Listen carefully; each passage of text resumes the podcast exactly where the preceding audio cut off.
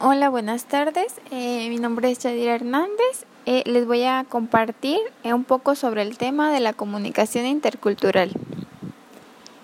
dice que la comunicación intercultural es el tipo de comunicación que se da entre personas o grupos que pertenecen a diferentes culturas, así como también entre comunidades que han mantenido diferentes experiencias culturales a lo largo de su vida. En este proceso de comunicación se intercambian e interpretan distintas señales y mensajes propios de cada participante. Existen situaciones en las que los participantes de este proceso no conocen estos distintos códigos y señales y por eso no logran entenderse entre sí.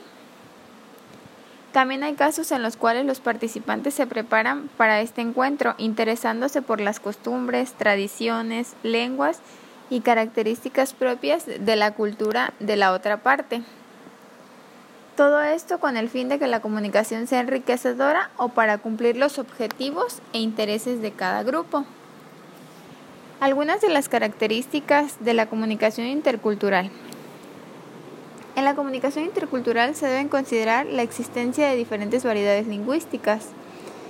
Para tener una efectiva comunicación debemos ser muy claros, también para llevar a cabo este proceso se debe conocer la identidad de las personas participantes y así generar una buena convivencia.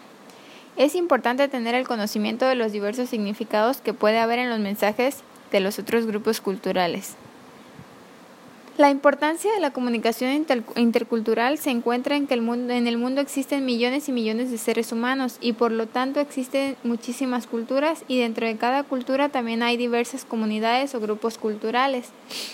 Cada una de ellas eh, con diferentes idiomas, lenguas, dialectos, costumbres, tradiciones, valores, estilos de vida, entre otros.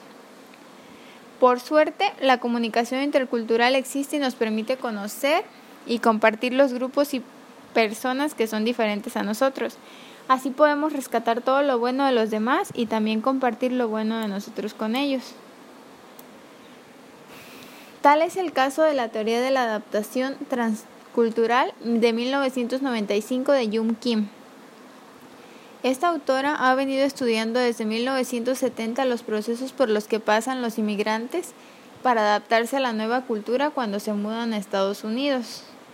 Según esta teoría, la comunicación intercultural es vista como un proceso de intercambio de información donde se presentan muchos malos entendidos. Kim lo denomina choque intercultural y menciona que es parte necesaria del proceso comunicativo con personas de diferentes culturas.